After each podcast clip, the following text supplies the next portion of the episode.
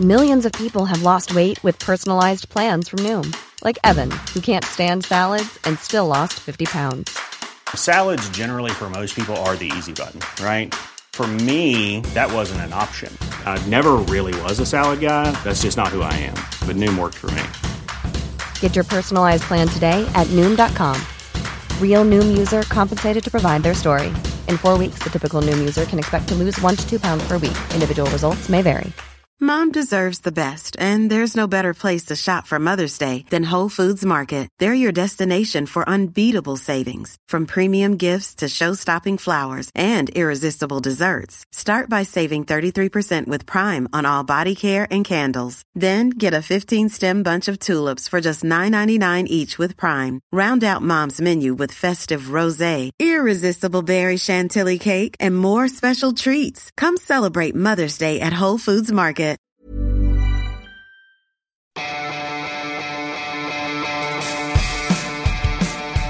Universo Premier, la revista de la Premier League.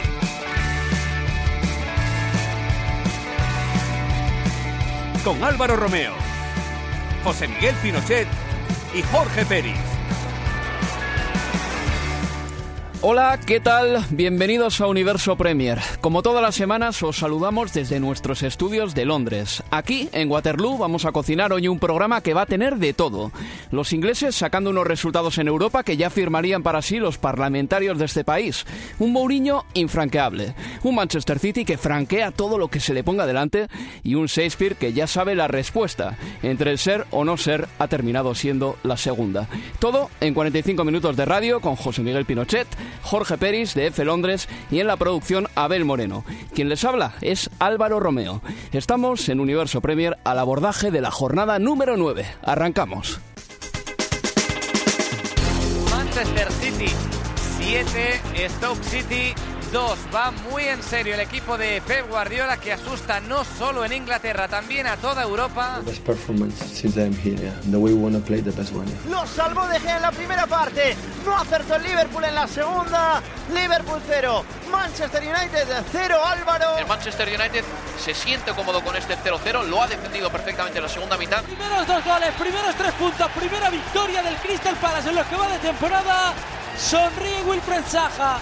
Sí, oyen bien, ganó el Palace al Chelsea. Empate a uno entre el Leicester City y el West Bromwich Albion. We have some massive breaking news from the Premier League. We can confirm from Sky sources that uh, Craig Shakespeare has been sacked as Leicester City manager. Rompe el maleficio de Wembley, el Tottenham le descuenta dos al United y le mantiene el pulso al Super City de Guardiola. Primera victoria en Liga en Wembley, ¿eso os, os quita un peso de encima? Esa era la idea, ¿no? La idea era dejar eso detrás. ¿Qué tan importante eh, Harry Kane en, en, este equipo y, y, para, por ejemplo, dar, dar la sorpresa en el Bernabéu, por ejemplo? Yo creo que Harry es el reflejo de, de, de lo bien que nos complementamos unos a los otros.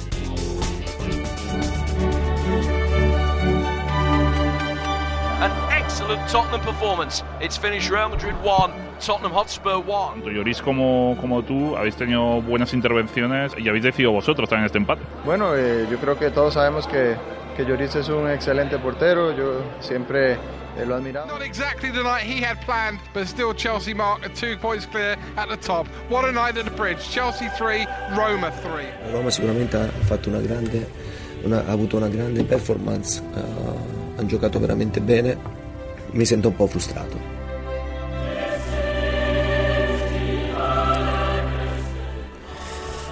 José Miguel, Jorge, hola, ¿qué tal?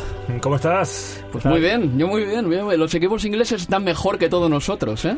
eh Me ¿viste? miras con suspicacia. No, no, claro. Hace mucho tiempo se hablaba mal de los equipos ingleses. Sí. La última vez fue aquel triunfo que muchos creemos no fue merecido del Chelsea en la Liga de Campeones de 2012 uh -huh. y a partir de ahí fueron puras desgracias. Los equipos ingleses no era que no solamente no llegaban a las instancias decisivas, sino que en muchas ocasiones se quedaban en la fase de grupos completamente diferente a lo que ocurrió hace 10 años y completamente diferente a lo que estamos um, viviendo ahora. Invictos Líderes, los cinco en sus grupos. Los cinco líderes. Maribor 0, Liverpool 7, Manchester City 2, Nápoles 1, Real Madrid 1, Tottenham 1, para mí el resultado de la jornada. Chelsea 3, Roma 3 y Benfica 0, Manchester United 1. ¿Cuál es tu evaluación de todo esto, Jorge? Bueno, yo creo que por fin los clubes ingleses están haciendo las cosas bien después de muchos años de, de fracasos y sin sabores. Y, y, eso se demuestra, se está demostrando en el campeonato local, en el cual los equipos que mejor juegan van líderes, y en la Champions, donde los, los clubes ingleses están dando un, recital absoluto. Yo me quedo con el partido del, del Nápoles, eh, del, City y Nápoles, que fue un, un, partidazo tremendo, con 45 minutos para el City, a un nivel altísimo, y 45 del, del Nápoles, demostrando por qué está liderando la Serie A. Hay datos, ¿eh? Datos de Mr. Chip. Sabemos la cuenta de Alexis Martín Tamayo, que algunos medios de comunicación no atribuyen nunca los resultados y, y lo que todos los datos que arroja Mr. Chip, que es una auténtica maravilla. Los equipos ingleses en la, ingleses en la Champions League 2017-2018 han jugado la friolera de 15 partidos, de los cuales han ganado 11 y han empatado 4. Aún no han perdido. Mm, Los equipos de la Liga Española, por ejemplo, han ganado 6 partidos, han empatado 4 y han perdido 2. Eh, Inglaterra tiene 5 representantes en Liga de Campeones, no ha sufrido todavía ninguna sola derrota y la verdad es que pintan bastante bien. De hecho, eh, lanzamos una encuesta en la cuenta arroba Estadio Premier la pregunta era qué país crees que tendrá más semifinalistas en Champions. Eh, las opciones que dimos fueron Inglaterra, España, Italia u otro. Bien, el 49% piensa que Inglaterra, 48% piensa que España, 2% piensa que Italia. Evidentemente, eh, esta encuesta se ha hecho al calor de los grandes resultados de los equipos ingleses. Pero, de todas maneras, se, se ve que, que, bueno, que hay una confianza y no un 49% piensa que va a haber más semifinalistas ingleses que españoles. No, lo cierto es que se trata de, de, del momento que está atravesando el fútbol inglés, eh, yo creo que más allá de los clubes, eh, también las categorías inferiores y en especial los proyectos eh, que están uh, armando o que han armado en estos últimos años a punta de talonario, hay que decirlo. Eh, extrañaba muchísimo que hace dos, tres años los equipos ingleses quedaran eliminados en las primeras de cambio. Me acuerdo muchísimo acá mismo en Universo Premier hablar de la crisis, del fracaso del fútbol inglés cuando estaba el Ecuador de la fase de grupos de la Champions, eh, todos los equipos estaban peleando por tratar de salvarse y algunos incluso por tratar de llegar a la Liga Europa. Ahora vemos algo diferente, vemos a un Manchester City mucho más cohesionado con Pep Guardiola, un Manchester United de la mano de José Mourinho que saca un buen resultado en el Estadio de la Luz, un proyecto como el Tottenham que es eh, excelente. Para los románticos del fútbol es algo que llama muchísimo la atención cuando ves que un equipo que tiene el tercio o tal vez la cuarta parte del, del presupuesto de los grandes de acá de Inglaterra o de los grandes de Europa va al Bernabéu a competir de esa manera. Recuérdate que el Tottenham el año pasado ni siquiera pasó la fase de grupos. Y con muchas bajas, hay que decirlo del Tottenham, ¿eh? que le, le, faltaba Dele Alli, le faltaba Musa Dembélé. Hay que, es decir, y Wanyama, Jorge. Y eh, es que son tres titularísimos en ese tres equipo. claves. Sí, sí. Es decir, que yo voté en la, eh, he votado en la encuesta de, de Universo Premier y voté por eh, Inglaterra. Yo creo que, aparte de lo que decías, José, eh, José Miguel, lo de los, lo de los la, la, la, el talonario de los ingleses, el, el, lo que más sorprende es el del Tottenham, que, que, con Pochettino en el banquillo está haciendo un fútbol muy bueno y dando oportunidades a los, a los, a los jóvenes. Hemos visto como, como Harry Winks se doctoró el otro día en Stanford, en, Stanford, en, el Santiago Bernabéu ante el mejor mediocentro del mundo, como, como es eh, Casemiro, Modric y, y, Cross. Una cosa que me llamó poderosamente la atención es la manera en la que jugó el Tottenham, eh, con dos delanteros normalmente juega solo con uno, con, eh, con Harry Kane y Llorente pues tiene sus 10-15 minutitos en todos los partidos, o en casi todos, o en casi todos. O menos minutos también. Sí, sí, o menos, efectivamente. Pero fue sobre todo la manera de saltar al Santiago Bernabéu, porque el Santiago Bernabéu es la asignatura que todos los equipos tienen que... Eh, que pasar, ese pasar por el dentista realmente. Yo recuerdo al Liverpool eh, de Rogers cuando, después de la venta de Suárez, el Liverpool fue al Bernabéu y se, se convirtió en un equipo pequeño. Al igual que lo hizo el Tottenham en su día con Harry Redknapp, que tenía grandes jugadores ya, tenía Modric, tenía Gareth Bale. Eh, el Manchester City de Pellegrini, eh, perdiendo unas semifinales en el Bernabéu, pero sin atreverse. El Tottenham salió ese partido con una actitud ganadora que me sorprendió, sobre todo por la media de edad de ese equipo. A mí, a mí me recordó al, a un triunfo histórico del, del Arsenal, sí, de sus exact, rivales del Arsenal. Hace... Que todavía se habla y los aficionados de Arsenal sí, todavía sí. lo recuerdan con el golazo de Thierry Henry. El golazo de Thierry Henry 2005. desde el, desde el centro del campo, que fue una victoria en la cual el Arsenal dio un, dio un puño en la mesa y dijo, oye, estamos aquí y uh -huh. podemos competir con los grandes.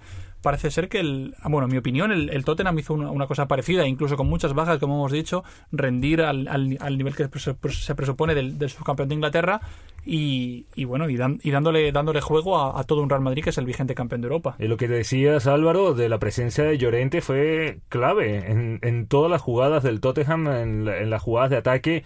Estuvo a punto de ganarlo el equipo de Pochettino si no hubiera sido por la mano milagrosa de Keylor Navas, que lo hablábamos eh, fuera de micrófono, que no entiendo cómo sigue siendo cuestionado. Cuando le ponen eh, arqueros, eh, decías, si los enumerabas, eh, de Thiago Courtois, de David De Gea, ahora Kepa, Kepa. sí.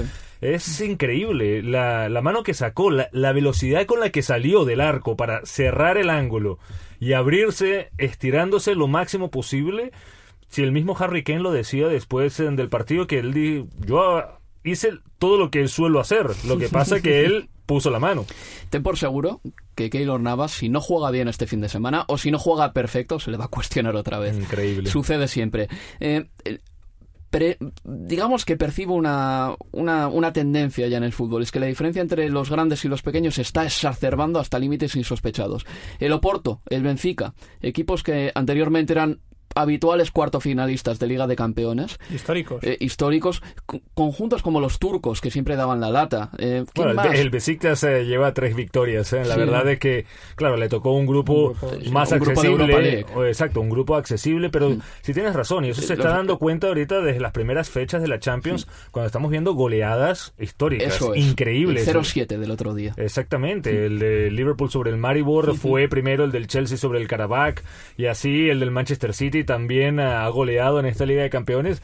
El mismo Manchester United fue a Moscú y goleó 4 a 0 al Spartak. ¿Fue el Spartak o el CSK? Sí, El, el- el CSK. El CSK, el, Sí, el el Spartak le ganó al Sevilla, Sevilla. de hecho. y, Sí, sí, sí. y empató con el eh, con el Liverpool en aquel encuentro. Pero sí, se está viendo que cada vez eh, está habiendo una brecha mucho más grande y no solamente a nivel europeo, sino que también lo vemos en las ligas locales. La única excepción que podemos ver ahí, yo diría que es el, bueno, dos excepciones, el Karabakh 0 contra el Atlético de Madrid, que fue una sorpresa, que un equipo grande se fue hasta, hasta Bakú y, y no pudo marcar gol, y, y sobre todo el el 1-1 en Nicosia entre el Apoel y el Borussia Dortmund, como un eh, subcampeón de Europa de hace años, no pudo, no pudo derrotar a... El líder de la Bundesliga ahora. Sí, al, al endeble Apoel que, que en Madrid y el, y el Tottenham ganaron fácilmente. También te habla un poco de, yo creo, la pérdida de competitividad un poco de la Bundesliga. Está, ha, ha estado preocupando desde la salida de Ancelotti, la goleada que recibió el Bayern de Múnich por el PSG, Por y el, el mal momento que está el Bayern en la liga local. Se habla un poco de que está perdiendo la competitividad que se le vio cuando llegó a la final, como decías, eh, Dortmund y el Bayern de Sí. Múnich acá en Wembley. Eh, competitividad o falta de competitividad de la Bundesliga que no del fútbol alemán. Hay una cosa que le sucede a la Bundesliga, eh, y imagino que estaréis de acuerdo, que es el hecho de que hay muchos equipos que son eh, guadianescos, como decimos en España, aparecen y desaparecen. Tiene una temporada buena y otra mala. El Wolfsburgo es el ejemplo perfecto, pero lo hemos visto con multitud de equipos en los últimos 5 o 7 años. eh, pues eh, bueno, eh, eh, el, el propio, vaya no me sale, el Bayern Leverkusen, el eh, Hoffenheim también. el Werder Bremen llegó a la final de la Europa League en el año 2009, Sí, creo recordar. que llegan, dan guerra. Sí, pero están un año o dos y desaparecen y, luego- por eso no establecen bajan. una hegemonía en Champions. Es Sí, que es difícil. Es difícil cuando tienes a un equipo que te roba a los mejores Claro, jugadores, claro. como sucede con el Bayern de Múnich. Se lleva a todos. Por eso el que prevalece ahí es únicamente el Bayern. Que por cierto ganó en el eh, grupo del equipo que ha hecho mejor o ha protagonizado mejor estreno de la historia de la Liga de Campeones. El Paris Saint Germain. ¿Qué os parece este equipo? ¿Favorito? Tiene que ser uno de los favoritos, uno de los candidatos. Hay que ver cuando se, se ponga lo difícil, cuando lleguen a la- las rondas eh, de esa de partido de ida y vuelta, para ver cómo reacciona. y cuando y cuando juegue a, en, en estadios de, de verdad de, de entidad como puede ser el Camp Nou, como puede ser Stamford Bridge o como puede ser el, el Bernabéu, habrá que ver a, a, a este PSG que, La que- floritura. que, que hace, que, hace, que hace menos de un año se, se congeló en, en el Camp Nou. Inglaterra va bien y quiero que escuchemos a los entrenadores de todos los equipos ingleses.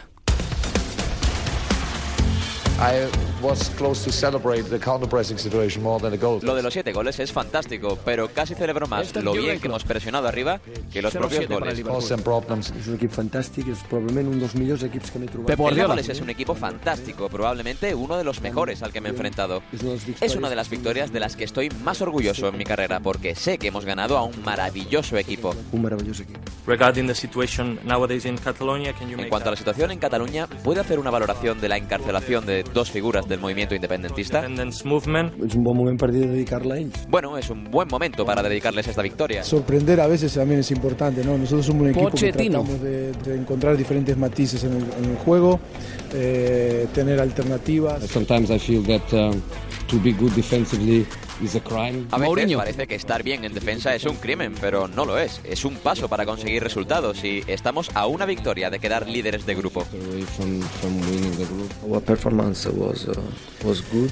Nuestra actuación ha sido buena Antonio en Conte. cuanto al compromiso de mis jugadores, pero está claro que nuestro fútbol no es este. Un poco más anémico que de costumbre. Uh, is different than, than today.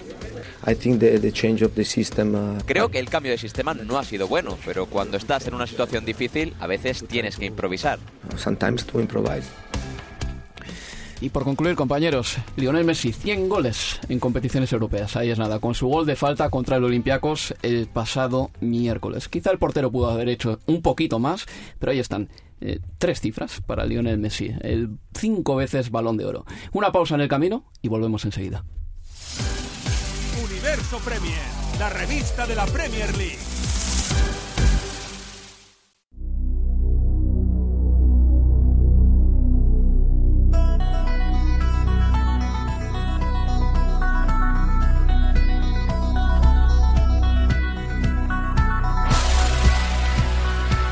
En Universo Premier.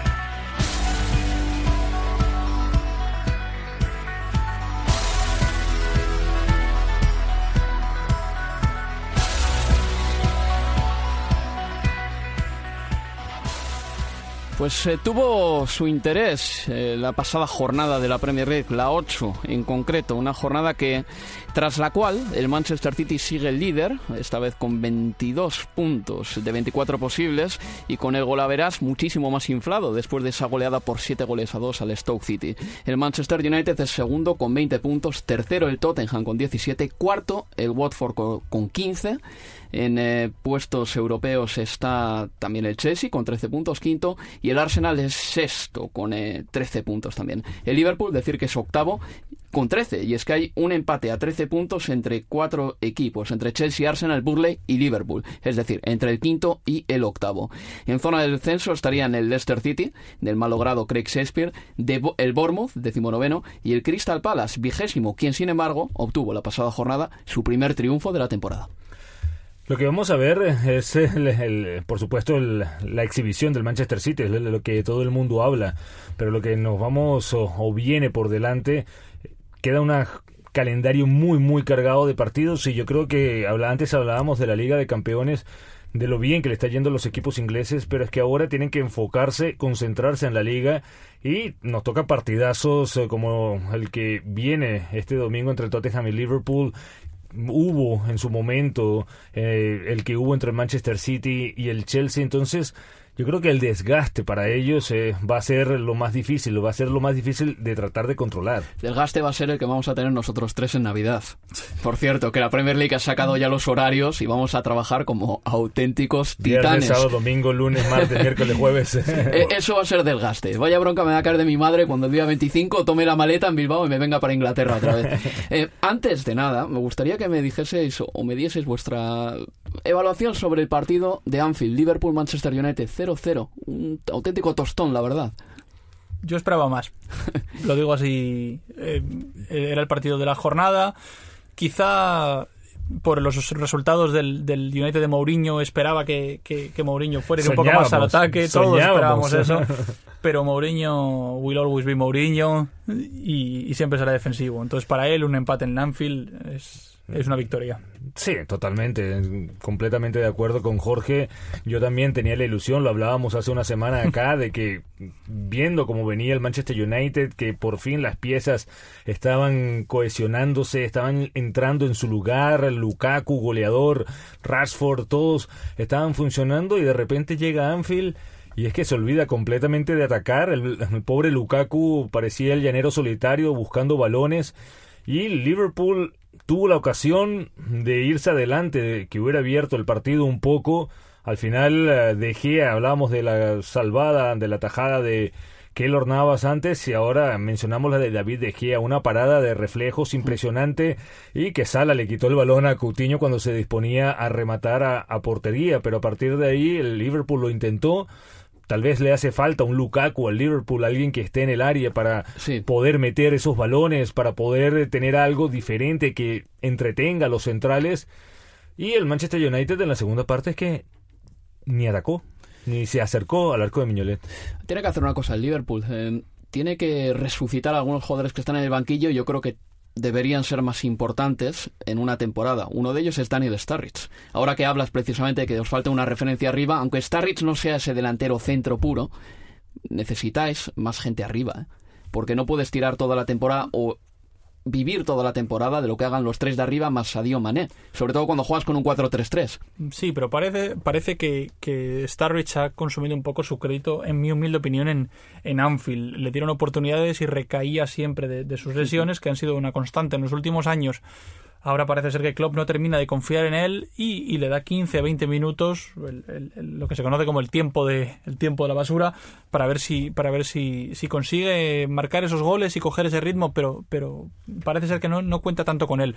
Lo que queda claro es que la, la fe que tiene que tiene Klopp en, su- en, en su cuarteto atacante, incluido el, lesionado Mané, Mané, sí. es, es infinita y, y no parece ser que vaya a hacer hueco, a- a- va a quitar a uno para meter a Starrich. Y hay, y hay que acordarse también que el fin de semana jugó con tres. eh, No estuvo Mané, se lesionó en sus compromisos internacionales, eh, tuvo que jugar con tres eh, mediocentros. Mourinho salió a quejarse de que Klopp había sido poco valiente y no sacó a uno de los eh, tres mediocentros.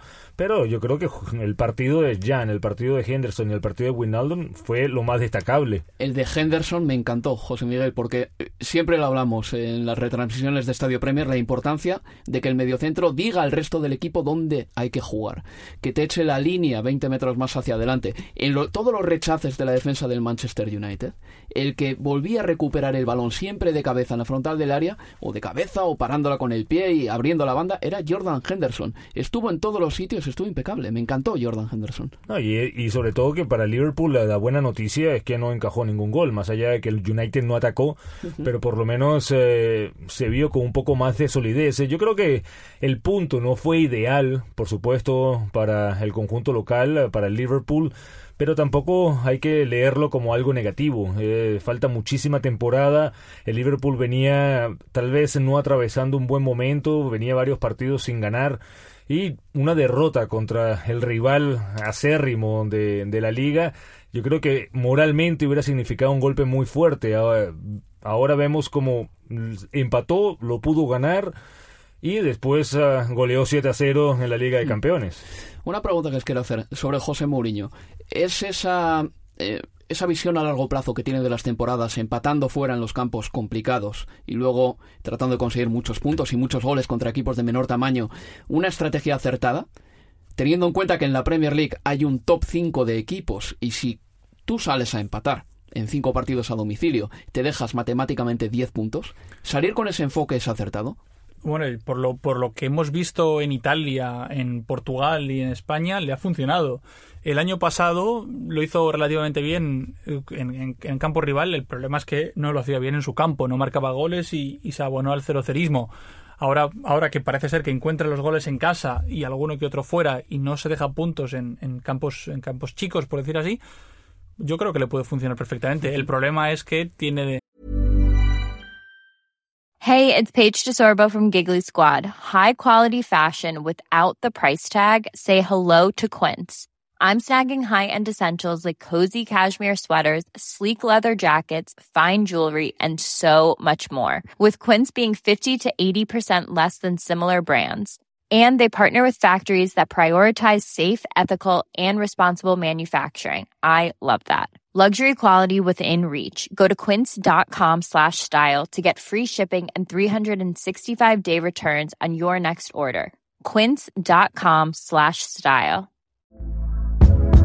Hey there, it's Michelle Norris. I'm host of a podcast called Your Mama's Kitchen. When I travel, I'm usually looking for a way to find a taste of home when I'm not at home. And one of the things I love to do when I am at home is entertain. And Airbnb allows me to do that. When I was in California recently, I rented a house that had a great kitchen. And when we were sitting around the table, we were all thinking, we're in someone else's house. Someone could be in all of our homes as well. If you have a home, but you're not always at home, you have an Airbnb. Your home might be worth more than you think. Find out how much at airbnb.com/slash host. Mom deserves the best, and there's no better place to shop for Mother's Day than Whole Foods Market. They're your destination for unbeatable savings, from premium gifts to show-stopping flowers and irresistible desserts. Start by saving 33% with Prime on all body care and candles. Then get a 15-stem bunch of tulips for just $9.99 each with Prime. Round out Mom's menu with festive rosé, irresistible berry chantilly cake, and more special treats. Come celebrate Mother's Day at Whole Foods Market. Al lado tiene, bueno, al lado no, al, al otro lado de la ciudad tiene un titán y un, un equipo como el City que, que, a mí me parece... Va a ser difícil porque ya el City ha sacado tres puntos contra el Chelsea, lleva tres puntos contra el Liverpool. Vamos a ver el Manchester United en su, primer, en su primera gran prueba de la temporada. Para mí fracasó, un 0 a 0, salió a buscarlo y como y ponte tú en España era se jugaba la liga en el Camp Nou o en el Bernabéu en Italia era un, un Inter muy muy superior al resto que estaba tratando de encontrarse nuevamente después del escándalo. Entonces, aquí con el Chelsea le resultó en, cuando regresó, no vamos a hablar de su primera etapa con el Chelsea porque era una etapa diferente y era un Mourinho diferente ahí, a veces salía a ganar en campos contrarios, eh, pero ahora esta manera de ser tan conservadora con la que está, con la que ha traído y esa manera de siempre buscar la excusa. Ya lo vimos eh, que cuando Mourinho no le están yendo tan bien las cosas, se pone a quejarse y lo vimos incluso ganándole al Benfica, andaba peleando con la prensa, con todo el mundo. Me gusta que me saques ese tema porque mira lo que tenemos preparado. I never speak about injuries. Other managers, they cry, they cry, they cry when, when diciendo que nunca habla sobre lesiones y que hay jugadores que, perdón, entrenadores que lloran y lloran y lloran cuando hay lesiones. Y este es José Mourinho siendo desenmascarado porque sí habla de las lesiones de su equipo cuando existen. Ibrahimovic, Pogba, Fellaini. Smalling and Jones was in the English, English national team, training. Esta es una retaída de quejas de José Mourinho de cuando ha tenido bajas y que se ha lamentado profundamente de todas ellas. Es que este miércoles dijo que hay entrenadores que lloran y lloran y lloran cuando sus equipos tienen bajas. Este es el audio. Es un dardo que le, que le quiso echar a un dardo que le quiso echar a, a Conte y bueno, como hemos visto, eso tuvo un backfire, como se dice aquí en inglés, tremendo. Eh, Mourinho es como todos los entrenadores, y todos los entrenadores si sufren una plaga de lesiones se quejan. Todos, ¿eh? Ya sea Hiddink, ya sea Mourinho, o ya sea... Y ninguno habla del árbitro hasta que... Hasta que hablan. Hasta que hablan, hasta que tienen un problema con los árbitros. Eh. Es parte del fútbol y, y, las lesiones eh, es parte del juego. Pregúntale a Klopp si no se iba a quejar cuando en enero pasado perdió a Coutinho, perdió a Mané perdió a otro jugador importante, Henderson, que tampoco estaba regresando de una lesión y se le escapó la temporada en un mes. Yo, yo, recuerdo que el año pasado fui a ese último partido del Tottenham en White Hart Lane, que fue precisamente contra el Manchester United, os acordaréis, ganó el Tottenham. Y nunca he visto persona más moina y persona más triste que José Mourinho ese día en la rueda de prensa después de perder ese partido, quejándose amargamente de que el equipo estaba eh, metido en eh, la Europa League que estaba luchando por la quinta plaza y de la falta de jugadores que tenía. Luchando por la quinta plaza no estaba. Mourinho estaba tratando de ganar la Europe League porque se olvidó de la liga desde dos meses antes de que terminara. Pero era sobre todo esa actitud de decir, es que no tengo más. Y precisamente e, eso es lo que está de lo que está acusando otros entrenadores ahora. Cuando me parece que todo eso se demuestra en la alineación que tú pones en el terreno de juego. Si te afectan las lesiones o si no. Yo creo que hay entrenadores que cuando tienen muchos lesionados siguen atreviéndose a jugar de una manera. Y José Mourinho se ha visto muchas veces que cuando tiene una o dos lesiones, automáticamente pone el autobús. Sí, pero Mourinho además siempre dice eso para intentar camuflar el juego de su equipo. Cuando el juego de su equipo es pobre, eh, se queja del árbitro, se queja de que los aficionados no hacían suficiente ruido, como dijo en Madrid, se queja de las lesiones y así eh, el foco de la prensa no pasa a ser el juego del equipo, sino en, en todos los en todos los alrededores. A Luis Van Gaal, eh, su predecesor, también tuvo una plaga de lesiones y lo que hizo fue apostar por los jóvenes. Si no, no hubiera salido un, un Marcus Rashford como, como, como está ahí ahora. Lo que tiene que hacer Mourinho es con una, con todo el dinero con toda la chequera que tiene, que tiene ahí en, en Old Trafford, es eh, o fichar mejor, o fichar refuerzos o contar con los jóvenes que para eso tienes una de las mejores canteras del mundo. Oye, ¿y qué pasa con el Arsenal? Mm, eh, para mí, claramente, el Arsenal está a un nivel muy inferior al top 5 de la Premier League. Los 5 que están en Liga de Campeones de Premier están, a su manera, bastante bien. Están en un buen momento, lideran su grupo de Liga de Campeones, en Liga les ves competitivos. El Arsenal es de nivel de Europa League. Que juegue la Europa League es su auténtico nivel en este momento. O, in- o incluso menos de Europa League. El otro día vimos como el, como el Watford le ganó. Le ganó fácilmente y lo que dijo el capitán del Watford, que, que a este Arsenal le faltaban, no os lo puedo decir en la radio, pero le, eh, le faltaban maneras y le faltaban ganas. Sí, le- como decía aquí Albe, le, le faltaban agallas. Era un Arsenal eh, dividido, era un Arsenal que no estaba cohesionado, no tenía creatividad, un medio del campo inaudito. Eh, no es, por supuesto hay que recordar que no estaba Alexis Sánchez, eh, Wilcher se tuvo que quedar en el banquillo, iba a salir a tratar de solucionar la falta de creatividad, pero se tuvo que quedar por la lesión eh, de uno de los centrales eh, de, del equipo. Y sí, eh, si tú te ves sobre el papel, yo, yo no sé, a mí me parece que un Arsenal tiene buenos jugadores. Pero, pero, pero jugadores de Champions, porque es que a mí me parece que muchos de ellos no son jugadores de Champions. Quiero decir, bueno, hablemos de un portero como Check, que es muy bueno, pero tiene 34 años, ¿eh? Hablamos de... Hablamos de, Bueno, de Buffon tiene más. Bueno, sí, pero... Peter Check... eh, Bueno, es de, las pocas cosas que se salvan del, del Arsenal, pero hablamos te iba de... a decir, pero el resto de jugadores eh, es que depende mucho de cómo están entrenados también. Yo lo veo así con el Arsenal, Jorge, porque tú a Ramsey le pones en otro equipo, en un Chelsea que va bien, y luce muchísimo Yo- más. Yo, yo, yo pienso que, que el problema es. Wenger, desde hace Sí, bastante yo- tiempo es Wenger. Yo tam- pero pero, también- pero lo que él dice, Ramsey, Alexis Sánchez, el mismo Lacazette, eh, o sea, tú ves a Olivier Giroud, a mí no me de- desagrada, pero sí es verdad que el punto que el, el Arsenal siempre ha tenido el talón Aquiles desde la salida del Gilberto Silva Es es el el, cen- centro del campo. ¿Y quién están ahí?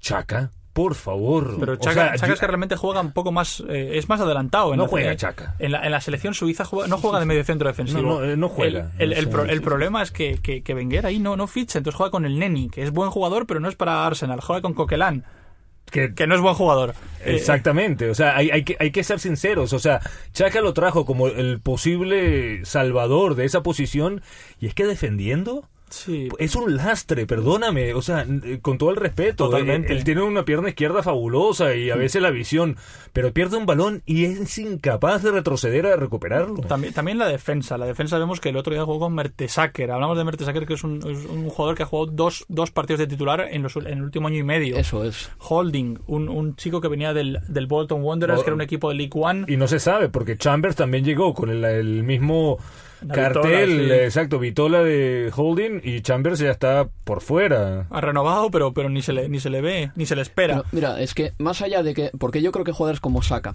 el Neni, eh, el mismo Theo Walcott, por ejemplo, en una plantilla amplia, por ejemplo, en el Chelsea, en el Chelsea hay cabida para jugadores como Christensen, para jugadores como Danny Drinkwater, de ese estilo que te hacen plantilla y mejoran muchísimo las prestaciones de un equipo en, a largo plazo, en Y- una temporada entera. Y pueden jugar de vez en Eh, cuando. Eso es, pero yo creo que el problema del Arsenal es que hay muchos jugadores de nivel medio a los que se les atribuye mucha más responsabilidad de la que ellos te pueden dar.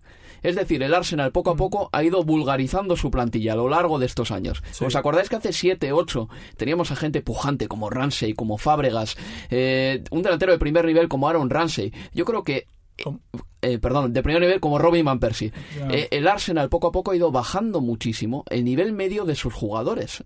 Sí, y, y fichando, fichando medianías. Sí, sí. Fichando medianías y esperando que sonara la flauta como ha sonado en, las, en la FA Cup, que mágicamente... Bueno, porque tenía Alexis, o sea, Bueno, hay, que decir, hay- Alexis hay que decir, hay que decirlo, que cuando un Alexis está inspirado y es capaz de ponerse el equipo al hombro para en, ese, en esos partidos en puntuales.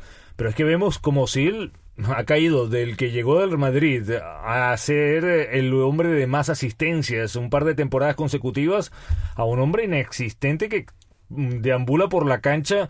Sí, te saca un pase espectacular como el que le dio a, creo que fue a Danny Welbeck el otro día, que al final la, salvó muy bien eh, Gómez, pero después se falló un, un gol que no un jugador de esa calidad no puede fallar. Creo, que se han cansado también eh, Osil y Alexis. Eh.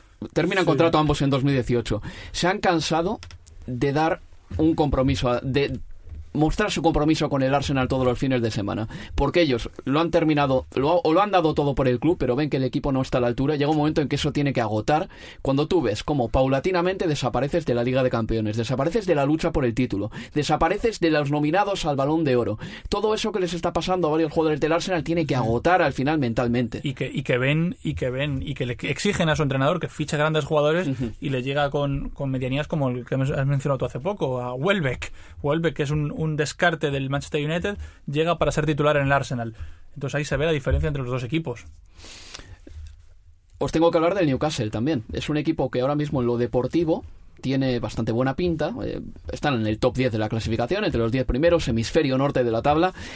Y luego está el problema a nivel institucional. Esta semana Mike Ashley, su dueño, ha puesto al club en venta por tercera vez, por cierto, no me acordaba de que lo había hecho, hecho dos veces más.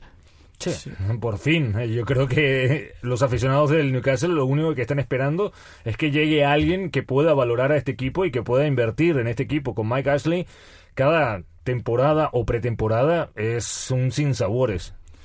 No soy yo quien voy a defender a Mike Ashley porque me parece me parece un bueno uno, uno de estos dueños que juega al fútbol manager con sus equipos, pero pero hay que ver y hay que elegir muy bien cuál va a ser el nuevo comprador porque te puede llegar eh, el, el, típico, típico magnate. Lerner, el de Aston Villa. El de Aston Villa. ahora, ahora hay un de Tony Chia en el, en el Aston Villa. Peterman 2. Efectivamente. Entonces hay, hay, que tener mucho cuidado y saber que los equipos, bueno, son, son de verdad propiedad más de la gente que, que de un empresario que le guste jugar a, a, PC Fútbol o Fútbol Manager. Bueno, pues según el abogado del Newcastle, el club ha iniciado conversaciones con gente de fiar, esto lo pongo entre comillas, eh, para la venta del club, algo con lo que muchísimos aficionados del equipo llevan soñando desde hace tiempo. Entre entre otros pretendientes, se dice que Amanda Staveley, intermediaria en la compra del Manchester City en 2009, puede estar involucrada en esta salida del Newcastle al mercado. Antes de ir a la siguiente publicidad, tenemos que recordar que esta semana tenemos un partido precioso entre dos equipos que han conseguido éxito esta semana en Europa, Tottenham y Manchester Liverpool. Eh, perdón, Tottenham Liverpool, nuestro partido de la jornada. Partido de la semana.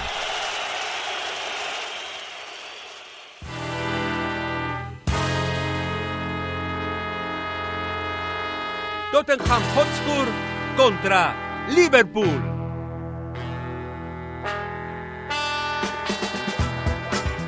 La previa de este partido nos la trae Alberto Montoya. Hola Alberto, ¿qué tal? Muy buenas Álvaro. La Liga de Campeones ha reconciliado a Tottenham y Liverpool con sus respectivos proyectos. Al Tottenham por competir de tú a tú contra el actual campeón de Europa y al Liverpool por dejar su portería cero en un partido de Liga de Campeones, algo que no conseguía desde 2009. Los locales, el Tottenham, llegan a este partido terceros y sin perder en Liga desde agosto. El maleficio de Wembley, si es que por alguna vez lo hubo, quedó sepultado con el triunfo ante el Bournemouth del pasado sábado. Para este partido no está Guaniama ni Lamela, asiduos en la enfermería, pero no se descarta que Dembélé y sobre todo Danny Rose puedan tener minutos. De hecho, Rose ya jugó un rato el pasado martes en el Santiago Bernabéu. El Liverpool viene de arrasar al Maribor por 0-7, resultado que le ha catapultado al primer puesto de su grupo en Liga de Campeones. Sin embargo, es séptimo en Liga a dos puntos del Watford, inesperado cuarto de la clasificación. A las consabidas bajas de Mané y Lalana se suma la estupefacción del Liverpool por la llamada de la selección de Senegal a Mané para las eliminatorias de noviembre. Polémicas al margen, haber dejado su portería cero en sus últimos dos partidos y el no perder a domicilio contra el Tottenham desde 2012 son motivos más que suficientes para que los Reds vayan a Wembley sin complejos. La previa que nos daba nuestro compañero Alberto Montoya, quien narrará ese partido que se jugará este domingo en Wembley a las 4 de la tarde, hora local. Un alto en el camino y volvemos ya con el tercer bloque del programa. Universo Premier, la revista de la Premier League. Esta semana se ha producido el cese de Craig Shakespeare como entrenador del Leicester City, horas después del empate entre los Foxes y el West Bromwich Albion que dejaba al Leicester decimoctavo en la clasificación con tan solo seis puntos. Es el segundo entrenador que el club cesa en este 2018. En 2017 no importó que Shakespeare firmase tres años con el Leicester el pasado mes de junio. Si no hubo paciencia con Ranieri, cómo la iba a ver con su modesto sucesor. El aficionado del Leicester, su dirigencia y el club han vivido casi todas las emociones posibles en los últimos 18 meses. Y digo casi porque para completar el abanico solo faltaría el descenso. Historia de Stamford Bridge, el Leicester campeón de liga. Fantastic, terrific. Well done, well done to everybody. Es la gran incógnita. Sigue Okazaki, sigue Bardi, sigue Maré. Sin Kanté, ¿este Leicester es capaz de aguantar, sí o no? Dice Claudio Ranieri que se la van a apañar sin ningún problema. Leicester City está perdiendo en las seis primeras jornadas los mismos partidos que perdió en toda la temporada pasada. Es motivo para que salten las alarmas en el equipo de Ranieri. El mundo del fútbol y sobre todo la Premier sigue hoy rabioso por el despido de Claudio Ranieri. Se ven los aldaños a gente con caretas de Ranieri, Sí. el apoyo es absoluto al entrenador italiano y nadie te garantiza que ahora vayas a cambiar. Eh, no sé si van a seguir con el señor Shakespeare en el banquillo no, que hoy va a estar. Leicester al final se lleva una derrota que le hace igualar su peor comienzo de temporada en una Premier League desde el año 94-95. En aquella temporada terminó descendiendo. Corre peligro el Leicester. We have some massive breaking news from the Premier League. We can confirm from Sky sources that uh, Craig Shakespeare has been sacked as Leicester City manager. Imagino que este vaivén de entrenadores estará también, eh, bueno, pues eh, ocultando un poquito y opacando la responsabilidad que tienen unos futbolistas que dieron un nivel X en 2016 y que dan un nivel Y en noviembre o en octubre de 2017, ¿verdad? Yo creo que va a ser eh, eh, a lo largo de los años, eh, yo creo que en un par de generaciones, en 10 años, se van a producir estos estudios científicos de cómo el Leicester pudo ganar una Liga Premier. Es decimoctavo. Contra el West Bromwich Albion el otro día empató a uno en su propio estadio, en el King Power. Bien, siete de los titulares en ese partido eran parte del 11 que ganó la liga en el año 2016. El Leicester no ha cambiado tanto, al Leicester no le han desplumado, no se han llevado a varios de sus mejores jugadores, Mahrez y Jamie Vardy se han quedado, y el equipo va así. Y, y todo lo que se ha pagado por otros jugadores, que han pagado 25 millones de libras por, por Kelechi y Nacho, 15 Eh, millones de libras por Vaya, Iborra. vaya- vaya jugadorcito y a Nacho también, ¿eh? Bueno, y- Tiene y una calidad técnica y paupérrima. Y, y- y los que vinieron a suplantar a Kanté, Ndidi y Ar- Artemi. A- a-. Sí, Amartey también. sí, sí, exactamente, sí, sí, así. sí, sí. Eh, la verdad es que ninguno de ellos ha, ha cumplido y, y vemos como el mismo Bardi y Mahrez no están a la altura de, del Leicester que quedó campeón. Y sin embargo creo que el Leicester no debería ser contendiente para el descenso. No debería, no debería. Tiene jugadores de calidad. Eh, hay, hay equipos que están hombre por hombre en peor situación, pero vemos que, ponte tú, un Burnley bien entrenado a donde está, en la parte alta de la tabla. Sí, efectivamente. Yo, también me pasa que hay muchos jugadores que no tienen la cabeza donde la tienen que tener. El propio Márez, el día Hmm. del, del último, el último día de mercado, tenía un avión para irse a cualquier sitio. Hmm. Se hablaba mucho de Roma. Y al final se quedó a regañadientes. Entonces, habrá, yo creo que lo que hace falta es un cambio de ciclo, paulatino, pero un cambio de ciclo es necesario ahí para que el Leicester pueda seguir avanzando. Este fin de semana, el técnico que estará en el banquillo del Leicester City hasta que se firme uno nuevo, si es que se firma, será Michael Appleton. Hemos hablado del Tottenham Liverpool, también del Chelsea y del Watford. El Manchester City jugará contra el Burley este sábado a las 3 y el Everton se enfrentará al Arsenal el domingo a la una y media. El Everton es decimosexto con 8 puntos. Aparte de estos cuatro partidos, la jornada 9 tiene seis partidos más. La jornada de la Premier arranca este viernes con el West Ham United contra Brighton Hove Albion con Juan Cadena. El West Ham viene de rescatar un empate en Burnley en un partido que se le puso difícil desde el principio. Andy Carroll fue expulsado por doble amarilla por dar dos codazos en apenas dos minutos. El delantero inglés será baja para este encuentro que se antoja crucial para los Hammers. Una victoria les apuntaría a la primera mitad de la tabla por primera vez esta temporada. En la misma situación llega el Brighton, que estuvo a punto de doblegar al Everton la pasada jornada. Un penalti en contra privó a los de Chris Houghton de dos puntos, pero les dejó sensaciones positivas, entre ellas el debut goleador de Anthony Knockaert en la máxima competición. Y este sábado, Huddersfield Town contra Manchester United con John Hernández y Alberto Montoya. El Huddersfield continúa perdiendo fuelle. Después de las dos victorias consecutivas del arranque, el equipo acumula ya siete partidos sin ganar y lo que es peor, no ha visto portería en los últimos cuatro. Por si fuera poco, se enfrenta a los dos de Manchester, Liverpool y Arsenal en las próximas seis jornadas. Los de David Wagner esperan aprovechar el desgaste de los de Mourinho, que vienen de una exigente cita europea en Lisboa ante el Benfica.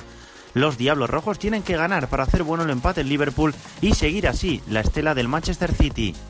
Newcastle contra Crystal Palace. Con Pablo Fernández.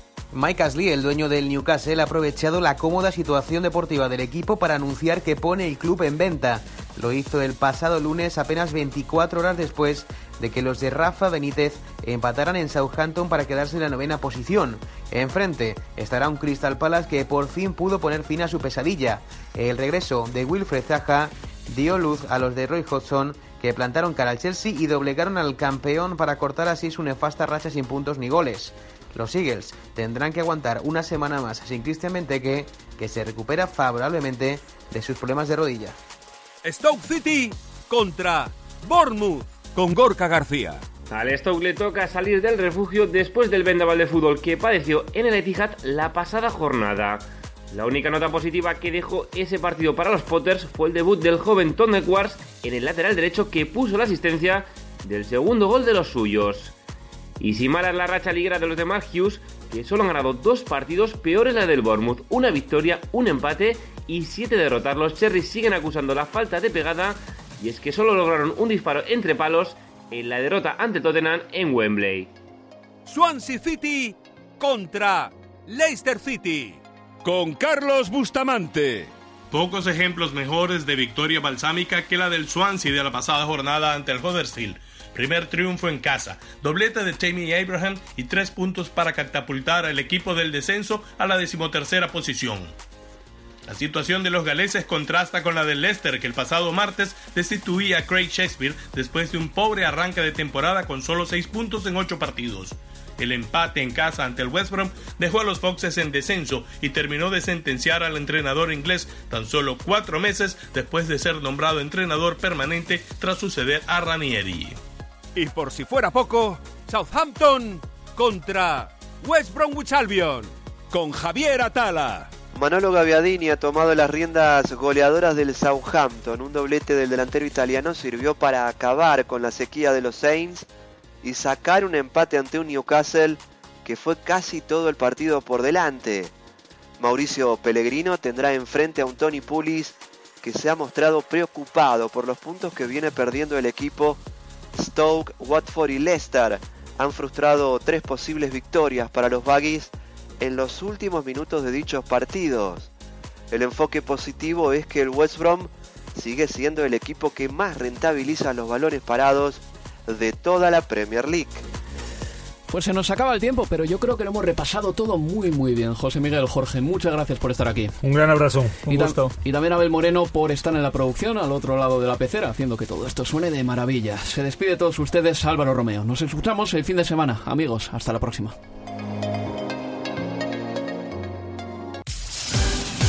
Universo Premier, la revista de la Premier League.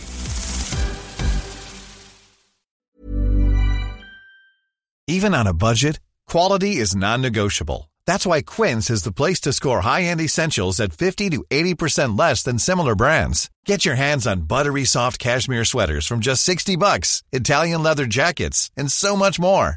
And the best part about Quince, they exclusively partner with factories committed to safe, ethical, and responsible manufacturing. Elevate your style without the elevated price tag with Quince. Go to quince.com slash upgrade for free shipping and 365-day returns. Mom deserves the best, and there's no better place to shop for Mother's Day than Whole Foods Market. They're your destination for unbeatable savings, from premium gifts to show-stopping flowers and irresistible desserts. Start by saving 33% with Prime on all body care and candles. Then get a 15-stem bunch of tulips for just $9.99 each with Prime. Round out Mom's menu with festive rosé, irresistible berry chantilly cake, and more special treats. Come celebrate Mother's Day at Whole Foods Market.